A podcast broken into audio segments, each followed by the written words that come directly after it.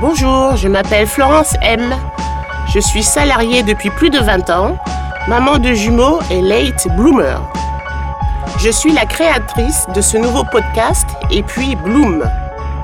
Cette expression anglaise, late bloomer, signifie éclore tardivement.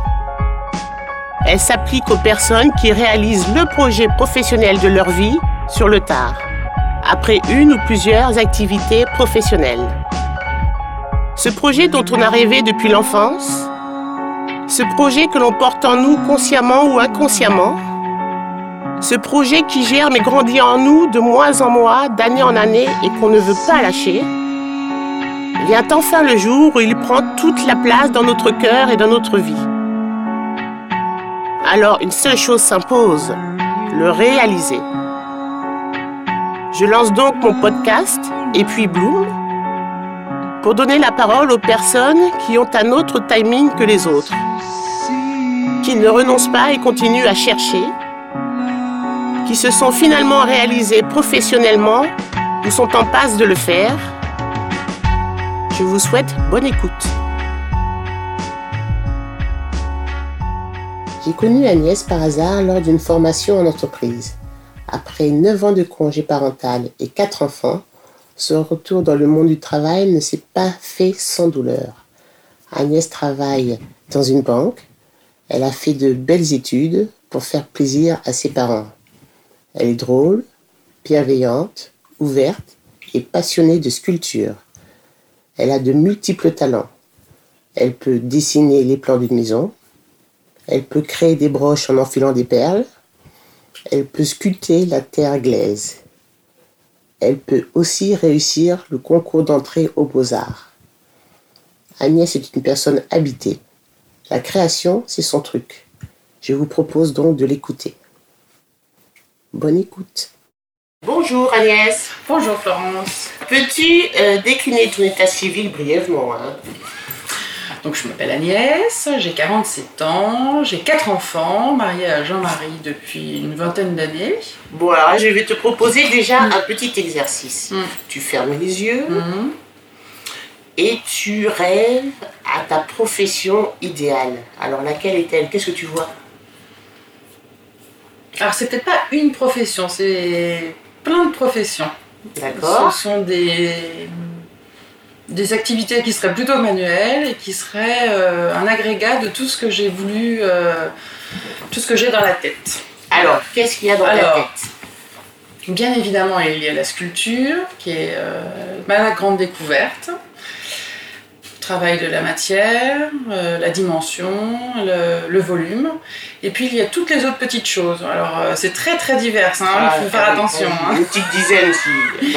Alors il y a de la rénovation de meubles, il y a du tissage de perles, il y a du crochet, il y a euh, de la peinture, il y a de la gravure, il y a euh, Donc tu touches à toutes ces différentes activités. tout ce que j'ai dans la tête, j'aime bien le voir se réaliser. Et alors, euh, depuis combien de temps euh, tu travailles? Alors je travaille ben, depuis que j'ai été diplômée d'une école de commerce, donc euh, je ne sais pas, 25 ans? 25 ans. Mm. Tu es salarié? C'est ça, d'une grande entreprise? pour ne pas la nommer. Est-ce que tu as eu plusieurs employés? Oui, j'ai été, mais toujours à, la- à chaque fois en fait de grandes entreprises. Euh, dans la grande distribution, puis ensuite dans la banque, et à chaque fois c'était des grandes entreprises vers lesquelles j'allais. Paradoxalement d'ailleurs. Paradoxalement, Mm. d'accord. Et alors, euh, ce statut de salariat, est-ce qu'il te satisfait? Pendant longtemps, ça m'a apporté en tout cas euh, un confort parce que je trouvais que dans ces très grandes entreprises, il y avait en fait des procédures, il y avait des garde-fous, il y avait en fait une certaine, euh, un ordre. Et donc c'est vrai que ça complaisait en fait ce côté que j'ai aussi, et donc qui est paradoxal, euh, de côté très normé, très, euh, euh, très très structuré. Voilà. Et donc c'est pour ça que je suis allée dans ces grandes entreprises. En revanche, maintenant, donc euh, 47 ans, euh, à chaque fois je me suis beaucoup arrêtée à- à- à- avec euh, à chaque enfant. Et c'est vrai qu'aujourd'hui, après mon quatrième enfant et dernier, euh, ce- cette structure ou cette structuration en fait de mes idées me pèse beaucoup. Voilà. Donc euh, oui, ça m'a satisfait et non, ça ne me satisfait plus. Donc c'est à cause ou grâce à la maternité que ça ne te Oui. satisfait plus? En fait, euh, avec la maternité, euh, au début, quand j'avais qu'un enfant, je conciliais toujours quand même mon côté créatif avec mon travail. C'est-à-dire que je faisais mon job pendant la journée et quand le soir je rentrais, euh, vers 22h, je me remettais à peindre. Voilà. Et en fait, c'est vrai que tout au long de ma journée, je pensais à ce que j'allais faire le soir après 22h. C'est vrai. Et sauf que ben, plus il y a eu d'enfants, euh, moins c'est possible de travailler voilà, à 22h. Et d'autant plus que la sculpture, c'est vraiment une matière que je connais depuis 5-6 ans. Et la, stru- la- la sculpture, ça allie beaucoup de choses en fait. Il y a le côté intellectuel et réflexion, et puis le côté en fait pratique. Donc tu peux pas le faire à 22h, ça demande beaucoup de concentration Beaucoup d'énergie. beaucoup d'énergie et c'est pas quelque chose que je fais. Et puis ce, ce, euh, ce, ce développement en fait de, de, de cette créativité a pris tellement d'espace qu'aujourd'hui ce côté normé et structuré euh, euh, ne me rassure plus et je n'en ai plus besoin dans ce côté salariat en fait. D'accord. Donc alors raconte-moi, tu parles de la sculpture Mm. qui a l'air d'être ta première Mm. passion. Mm. Agnès, donc raconte-moi ton aventure Beaux-Arts, s'il te plaît. Oui, alors les beaux-arts, c'est une aventure, effectivement, car en fait, euh, après ma troisième grossesse, je reviens après six ans et je me dis, bon, il y a quand même, j'avais quand même des doutes sur le fait que je puisse me réintroduire en fait dans ce système.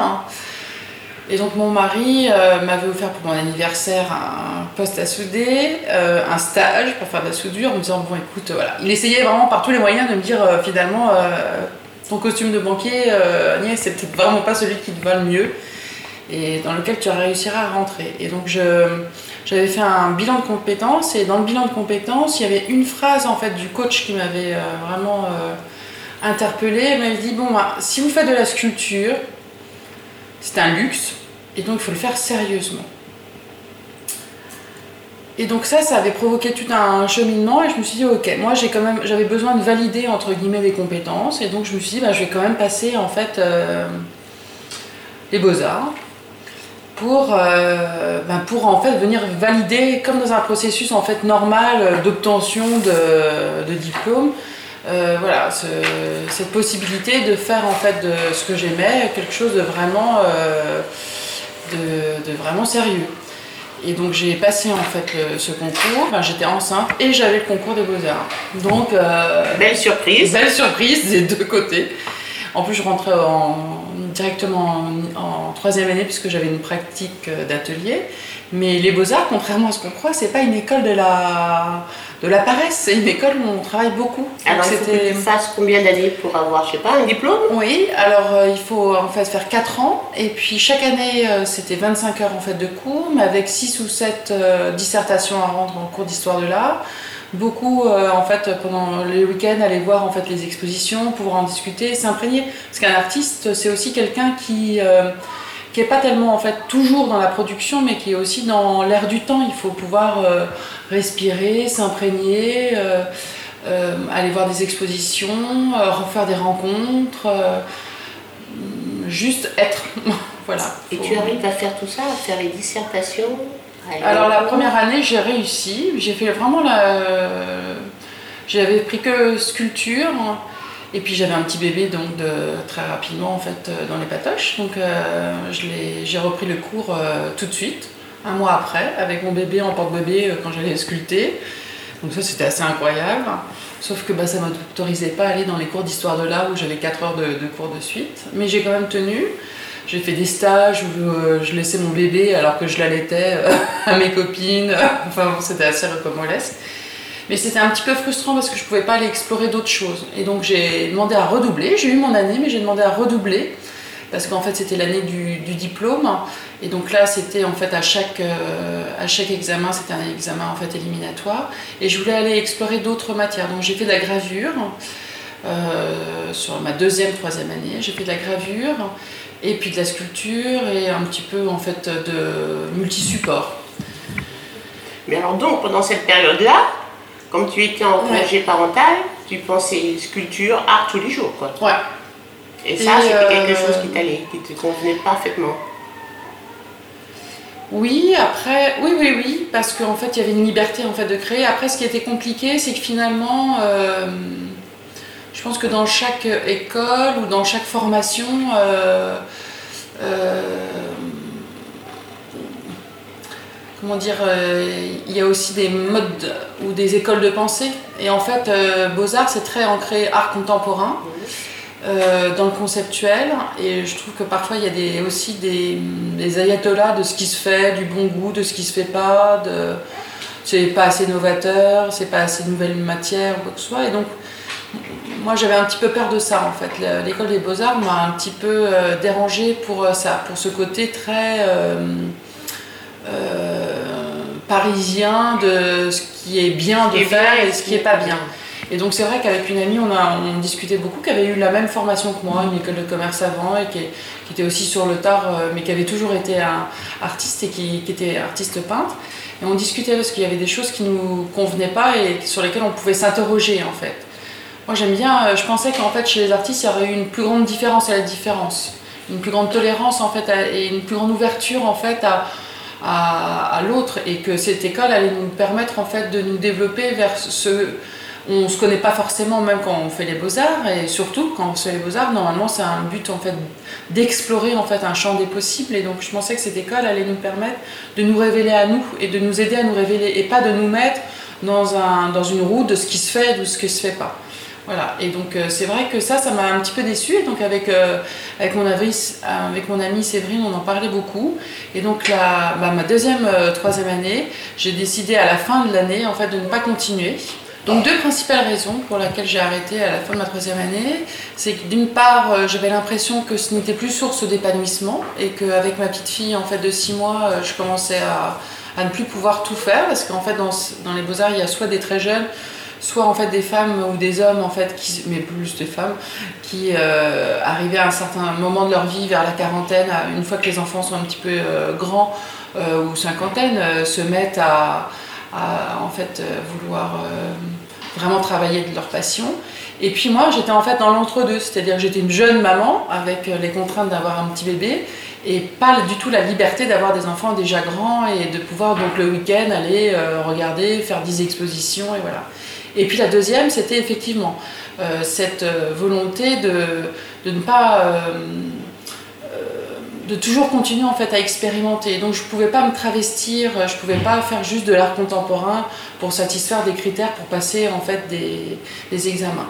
En revanche, j'ai toujours pratiqué et donc j'ai arrêté les beaux-arts, mais ça m'a pas du tout euh, dégoûté d'une pratique euh, artistique ou quoi que ce soit et j'ai continué à faire toujours beaucoup d'heures de, de, de, sculpture et donc j'étais euh, dans un, dans un atelier d'artiste où je prenais 12 heures de cours et où je me suis vraiment focalisée en fait sur la, sur la sculpture. Tu parlais là euh, des femmes de 40, ou bien mm. même des hommes de 40, mm. 50 ans. Alors moi, ma question, la question que je me pose, c'est pourquoi ces personnes-là qui sont habitées par mm. euh, les créations artistiques ont-elles attendu tout ce temps pour faire de l'art? Et euh, est-ce que tu penses que tu aurais pu t'inscrire aux Beaux-Arts tout de suite après le bac Alors, euh, non, j'aurais pas pu m'inscrire tout de suite. Alors pourquoi? J'ai souvent réfléchi euh, à cette question parce que finalement, quand on arrive à, donc à 47 ans et puis qu'on on, se refait le film, euh, de toute petite, j'ai toujours été attirée par l'art. J'avais sur, mes, sur mes murs plein de cartes postales en fait artistiques. C'était vraiment euh, aller dans les musées, voir la différence, voir un, ciel qui peut être peint de plein de manières différentes. Euh, euh, voilà, ça, c'est ça qui me touche vraiment beaucoup. là, vraiment, la rencontre avec la sculpture, ça a été une, belle rencontre, mais à laquelle je ne m'attendais pas. J'ai toujours été attirée par la sculpture, mais je ne savais pas que j'étais capable d'en faire. Et je n'avais pas cette volonté forcément de, de, toucher en fait de la terre. J'ai jamais fantasmé sur toucher sur la matière, alors que maintenant c'est quelque chose dans lequel je ne peux plus me, je ne peux pas m'en passer. Alors pourquoi j'ai pas fait ça dès le départ? C'est parce que en fait, euh, ben, finalement, je pense qu'on vit aussi beaucoup à travers les craintes que nos parents en fait nous projettent. Et donc c'est vrai que euh, mes parents euh, euh, ces métiers artistiques n'étaient pas euh, entre guillemets un métier, euh, c'était en fait quelque chose que je pouvais faire à côté. Tout le monde l'a toujours su, hein, que j'étais vraiment très manuel. Mais ça n'a jamais été quelque chose de valorisé. Et donc c'est vrai que pour assurer une sécurité financière, une sécurité tout court aussi par rapport à la pression sociale, eh ben, bah, j'ai été dans le schéma bah, tu es bonne à l'école, donc tu fais une prépa, bah, tu fais une prépa, donc tu fais une école de commerce, et tu fais une école de commerce, donc après... Euh, donc tu as suivi le mouvement. Ouais. Et tu, tu as un peu mis... Euh, non, c'était quelque chose qui me faisait toujours vibrer. ce que je te disais, c'est qu'au départ, j'arrivais à toujours euh, avoir cette petite bulle de liberté. Après mon travail, je me prenais une heure. J'ai toujours fait, donc, euh, je sais pas, de la couture. Tout ce que j'ai dans ma, tête, en fait, a toujours été une suite logique. Ce qui est vraiment génial, c'est qu'arrivé maintenant à mon âge, euh, mon grand âge, euh, c'est qu'en fait, j'ai l'impression que, eh bien, que ce soit en fait le tricot, le crochet, la réflexion de fauteuil, mais toutes ces pratiques artistiques que j'ai pu avoir dans plein de champs différents, finalement, elles, elles s'agrègent et elles viennent en fait nourrir mon travail d'artiste. Donc euh, aujourd'hui, je travaille la terre, mais demain, ça pourrait être la terre avec un peu de textile, ça pourrait être plein de choses différentes. Donc toutes ces activités que tu as accumulées depuis que tu te sers de tes mains, mm. T'ont rendu aussi, t'ont redonné, t'ont rendu euh, une maturité artistique qui a fait que tu as peut-être pu développer plus la sculpture maintenant que tu l'aurais fait si tu avais commencé à 20 ans par exemple. Je ne me serais pas autorisée à 20 ans. À 20 ans, c'était plus en fait dans ce qui m'émouvait, mais sur lequel tu te tu, le mets en fait en disant oui, c'est bien, enfin, mais bon, c'est pas un métier, quoi, c'est pas sérieux. Et puis la deuxième chose, euh, si j'y réfléchis bien aussi, euh, et ça c'est une vraie problématique, me semble-t-il, en tout cas dans une certaine catégorie de la population, c'est qu'en fait, euh, quand, on fait quelque chose de mal ou quelque chose qui ne soit pas droit, on dit oh, enfin toi t'es une artiste. Et en fait, l'artiste, il est quand même un peu considéré comme la personne, je dirais pas, pas douée de raison, mais en tout cas la personne qui s'autorise des choses ou qui, est un peu barge ou qui est un petit peu euh, faux folle. Et pour moi, j'ai mis longtemps et donc j'ai une amie qui est, euh, qui est psy et puis quand, euh, quand on en parlait, on disait mais tu sais Agnès, l'artiste que tu es, elle n'est pas différente de la femme que tu es. C'est la même personne. Ouais. Et, ça, j'ai mis très longtemps. T'as compris, as, compris. Non, je l'ai pas pensé que. Mm. Il y avait deux. il y avait deux personnes qui cohabitaient en moi et que finalement il y avait la personne qui était euh, très rationnelle et qui était très euh, organisée parce que je suis chef projet donc il me faut de la structure, il me faut euh, de la polyvalence. Alors c'est vrai qu'aller rencontrer les autres et comprendre la richesse de ce que d'autres métiers peuvent t'apporter pour mener ton projet à bien, c'est quelque chose que j'ai en commun avec la pratique artistique quand je rencontre d'autres personnes et que je m'ouvre à d'autres univers. Mais en revanche, c'était vraiment quelque chose qui était très structuré. Et quand je fais de la sculpture, finalement, je la fais de la même manière. C'est-à-dire que là, je fais des animaux, et ben quand je fais des animaux, je vais aller faire une recherche euh, euh, parce que j'ai besoin de comprendre comment c'est fichu à l'intérieur, et donc je vais aller voir exactement euh, le squelette en fait de l'animal, regarder les points d'attache, les rotules, ce qui bouge, ce qui bouge pas, essayer de comprendre comment ça se. Même si après j'en fais quelque chose de moins euh, attaché à la réalité, donc en prenant des poses différentes. Et donc finalement, euh, la, personne en fait rationnelle reste dans, dans l'artiste. Mais, euh, mais j'ai bien compris à un moment donné, mais c'est, j'avais 45 ans quand même. Tout. Ouais. Mais j'avais 45 ans quand j'ai compris ça. Mieux tard que jamais. Mieux vaut tard que jamais. Mieux tard que jamais.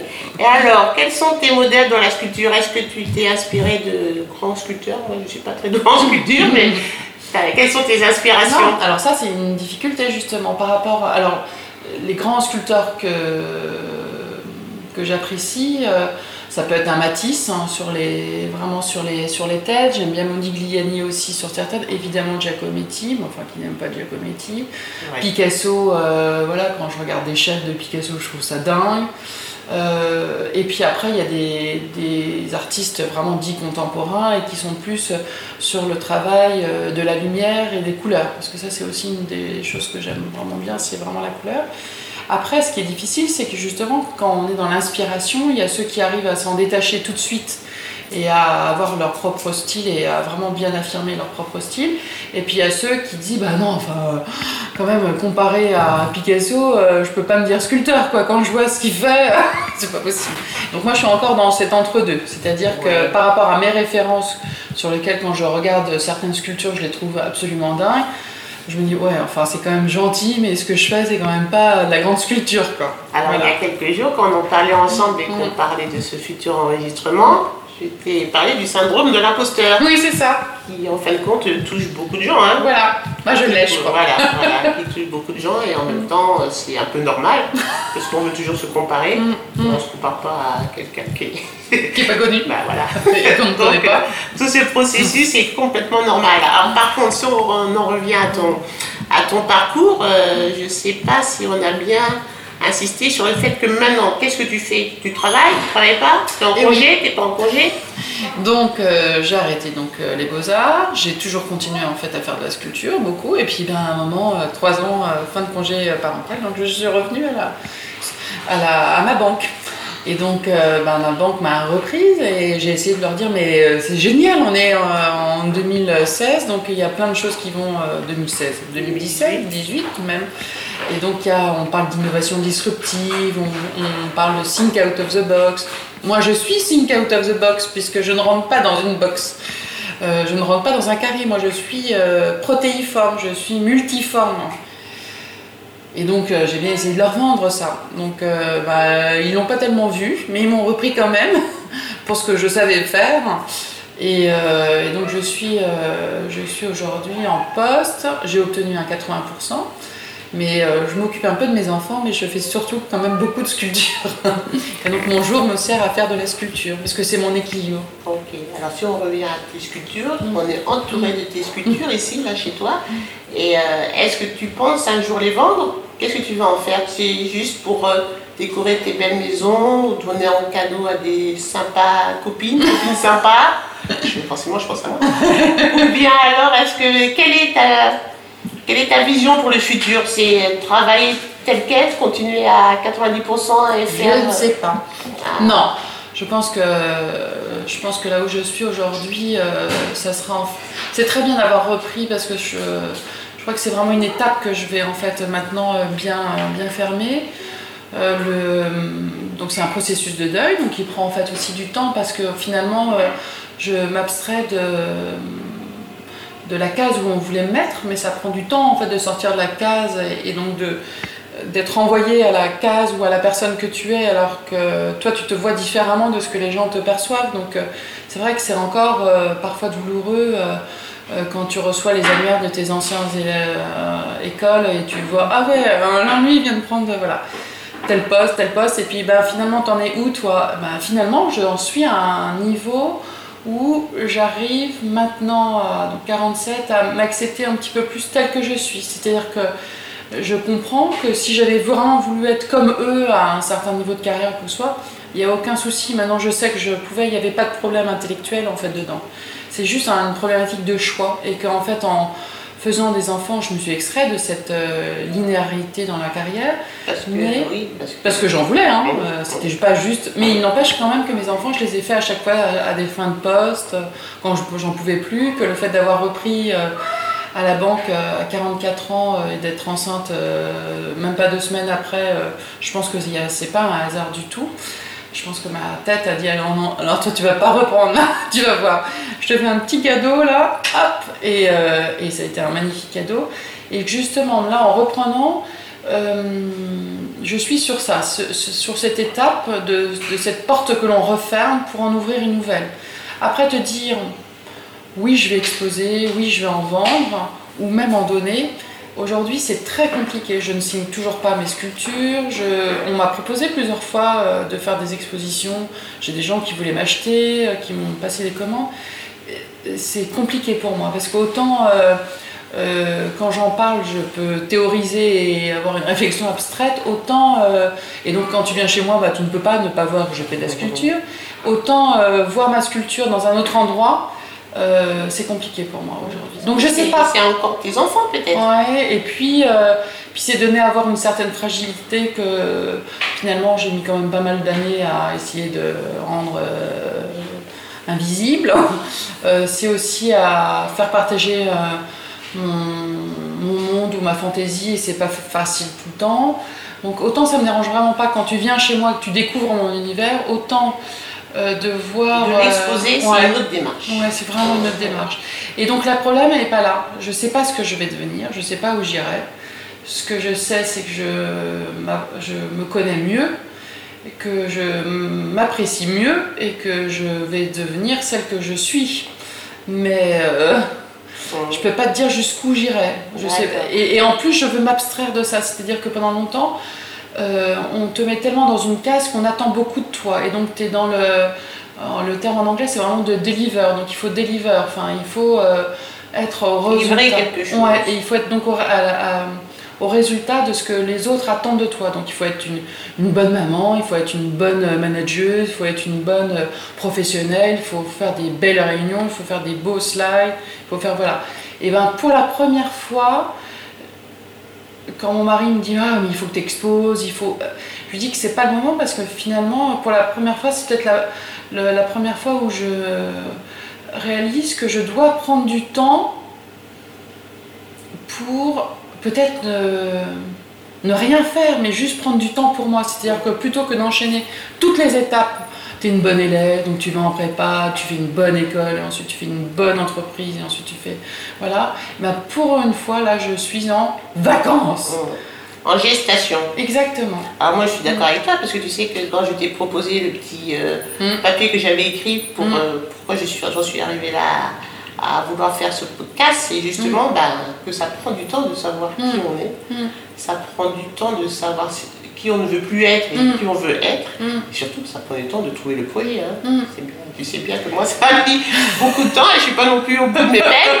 Mais oui, il faut se laisser le temps et alors tant pis si on est en retard par rapport aux autres. Oui, mais ce qui est incroyable, c'est que quand tu m'as parlé de cette notion que je ne connaissais pas avant, ça m'a tout de suite dit quelque chose. C'est-à-dire que quand tu m'as parlé de ça, je me suis reconnue, mais complètement identifiée. C'est-à-dire que les gens, en fait, qui se projettent forcément euh, euh, sur toi, qui te qui t'incitent, alors c'est c'est pas une incitation euh, négative, ça veut pas ton mal, ni quoi que ce soit, mais en tout cas, finalement, ça nous aide pas aussi à nous affirmer dans notre différence. Oui. Et donc c'est vrai que moi quand tu m'as parlé de ça, je me suis dit bah ouais, c'est exactement moi. Et je sais que peut-être que je vais prendre du temps pour éclore. En revanche, ce que je t'ai dit, c'est que j'allais être une magnifique fleur. Pas une fleur d'un rose pâle comme ton Pâle, t-shirt. terne, Ou, ne remarque ou à moitié. Oui. Je serais une fleur, pour moi je serais une pivoine, mais d'un rose éclatant, et pas une petite pivoine Avec des multiples pétales oui. d'un rouge vermillon éclatant. Ouais, Parce que on met peut-être un petit peu de temps en fait à éclore. En revanche, Quand notre maturation éclore. est tellement euh, importante et vient de s'enrichir de tellement de choses. Finalement, euh, parce qu'on comprend qu'on est euh, dans notre singularité, euh, on a notre place. Et bien qu'on qu'on- qu'on ose enfin en fait déployer nos pétales. Et donc c'est ça qui est euh, que moi j'ai beaucoup aimé dans ton dans quand tu m'as expliqué en fait ce concept d'éclosion tardive, c'est que oui, c'est pas, euh, je fais pas partie des premières fleurs à avoir éclos. Bon, bon d'accord. Voilà. Mais je sais qu'en revanche, euh, finalement, c'était mon chemin. C'est-à-dire que finalement, c'est vrai que on m'a peut-être projeté des choses, mais que moi aussi, j'étais pas prête à, euh, à faire péter le carcan tout de suite ou à, ou à tout exploser. Il m'a fallu du temps et donc du, substrat et donc nourrir, nourri par en fait plein d'expériences pour me révéler tel que je suis, c'est-à-dire unique dans le sens où je ne ressemble pas à quelqu'un d'autre et d'autres me. On a des points communs tous les uns avec les autres, je pense, dans ces personnalités que tu vas interroger au parcours euh, différent et, et voilà. Mais euh, donc on a des points communs, ça c'est évident. Mais en revanche, on- notre singularité, eh ben, elle est euh, pleine et entière. Et entière, et avec une longue gestation. Ouais. Et peu importe où est-ce que ça nous mène, mais en Oui. tout cas, ça nous fait, Et je pense que ça fait, vibrer. même- oui, mais je pense que ça fait même partie du ça processus. fait partie du processus. C'est-à-dire qu'en fait, euh, peut-être que le but n'est plus tant de savoir où est-ce que ça nous mènera, parce que finalement, on a été, on est quand on commence à réfléchir euh, là où la société nous a amené, ou nos, nos pressions familiales ou, ou financières, ou je sais pas, enfin, de, de multiples pressions nous ont emmenés, mais donc le temps, c'est, voilà, moi j'aimerais pour une fois juste prendre le temps, justement, prendre le temps. Qui est un luxe, tout comme ta sculpture. Ouais, c'est ça. Alors, j'ai beaucoup entendu le mot mon mari, mon mari. Donc, ton mari t'aide beaucoup. Oui. Il est toujours avec toi, Ouais. toujours. euh, C'est un sparring partner. Très bien. Et est-ce qu'il y a d'autres gens qui t'inspirent ou qui t'aident à, à te réaliser ou qui t'aident à savoir qui tu es? Oui, parce que justement, je pense que euh, ces personnes qui ont des éclosions tardives, d'abord, euh, c'est vraiment un processus qui est compliqué à comprendre. Et donc, euh, c'est vrai que ta rencontre, euh, ou, la rencontre avec Claire, une autre de mes amies, ou donc des gens qui ont eu des parcours, ou Séverine que j'ai rencontrée au Beaux-Arts, on n'est pas dans, dans une linéarité. Et donc, c'est ça qui est compliqué, c'est que parfois. alors en plus, moi j'ai réflexion qui est plutôt toujours un petit peu euh, intellectuelle et donc je théorise beaucoup et donc ça, euh, j'essaye de toujours comprendre là-haut avant de faire. Euh, c'est qu'en fait les, rencontres euh, t'aident aussi à poser une équation, à poser en fait un, problème et puis à, à enrichir en fait une, une réflexion. Donc mon mari il est là parce que il est vraiment soutien en disant ok ton bonheur, euh, ton- c'est ce qu'il m'a encore dit cette semaine, tu vois, ton bonheur est mon bonheur, et donc euh, on n'a qu'une seule vie, donc vraiment, moi je t'aide à te réaliser, quels que soient, que sont, soient tes choix. Donc ça, c'est vraiment un, super cadeau et, primordial, parce que finalement, j'ai aucune pression de sa part. Si ce n'est peut-être d'exposer. Donc ça, c'est, il faut que je lui parle encore.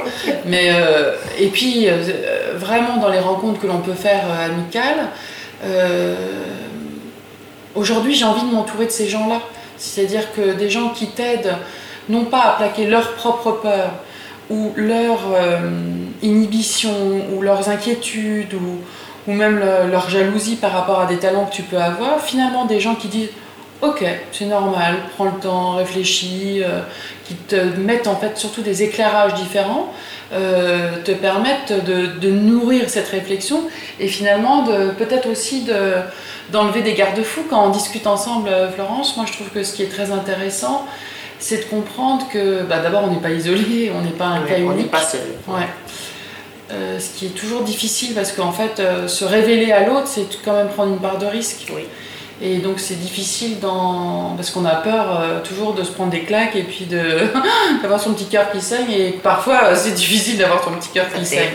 Et donc de rencontrer des gens qui peuvent être dans une même démarche et qui euh, t'apprécient dans ta singularité. Encore une fois, moi je crois que c'est vraiment la singularité.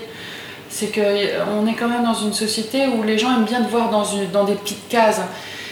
Et donc avoir. euh, parce que ça les rassure et parce que ça te rassure de savoir que les autres ils peuvent être rangés dans des cases. Donc quand tu es artiste ou quand tu es. euh, ou quand tu remplis plein de cases, hein, c'est difficile parce que tu plein de. T'as plein de cases et puis en même temps t'as pas une case définie. oui. Donc c'est ça qui est important. Moi je trouve que les rencontres et- et nourrissent en fait ton éclosion. C'est vraiment euh, c'est un petit peu d'eau en fait à chaque fois que tu apportes à ta. Un petit peu d'eau, un petit peu de substrat, Ouais. oui, oui, c'est vrai. Ok, alors qu'est-ce qu'on peut te souhaiter pour, euh, pour le futur proche ou lointain euh, Que tu continues ça, Oh, que je sois une. que tu sois une, une Ouais. entière pleine, Ouais. part entière. Et ça, ça sera déjà Que je sois euh, aussi fière de ce que je suis. Et donc euh, ça c'est un travail euh, lenteux, là, je vais me pleurer, mais non. Euh, oui, Et est-ce que, avant de terminer Mm. cette interview, est-ce que le regard des autres te, Mm. te fait encore du mal? Oui. Et alors, comment, comment tu, tu penses que ça vient d'où? Je pense que ça vient de ma famille. Et ça, ça t'arrive pas encore à te Non, c'est fou. hein. t'affranchir de ça Non. Et donc il y a tellement... euh, le côté intellectuel était très présent dans ma famille, réussite... euh, euh, oui, réussite professionnelle. Mais j'aurais pu réussir peut-être professionnellement dans d'autres activités. c'est vrai que j'ai hésité avec tellement de métiers. Mais oui, c'est difficile. euh, Mm. difficile. Encore un petit truc Mm. sur lequel peut-être travailler parce que ça se travaille aussi. ouais, Et donc, euh, bah alors on va te souhaiter euh, du bonheur. du bonheur, des créations. Belle éclosion, je pense que tu es sur le bon chemin là quand même. Ouais, c'est pas mal. Ouais. Ouais, là, j'ai, là, je- là, le, le bouton, là, je me sens, euh, je sens que les racines ont- sont bien profondes. Je sens en fait que je sors de terre. Je sens que le bourgeon est presque euh, assez. euh, Enfin, il est bien présent, on le devine. Et je pense que je n'ai pas peur aussi de passer par des moments où il y aura peut-être pas beaucoup d'eau et, donc par étapes. C'est-à-dire que je ne sais pas comment je vais éclore. Je ne sais pas si euh, demain je vais démissionner et tout envoyer balader. Je pense que je sais qu'aujourd'hui la sculpture et toutes mes activités sont nécessaires à mon équilibre. Je sais que je ne peux plus vivre sans. Je sais que je ne suis pas prête à y renoncer pour plaire à la société. Je sais que je ne peux plus rentrer euh, dans mon costume de Mmh. normalité affichée.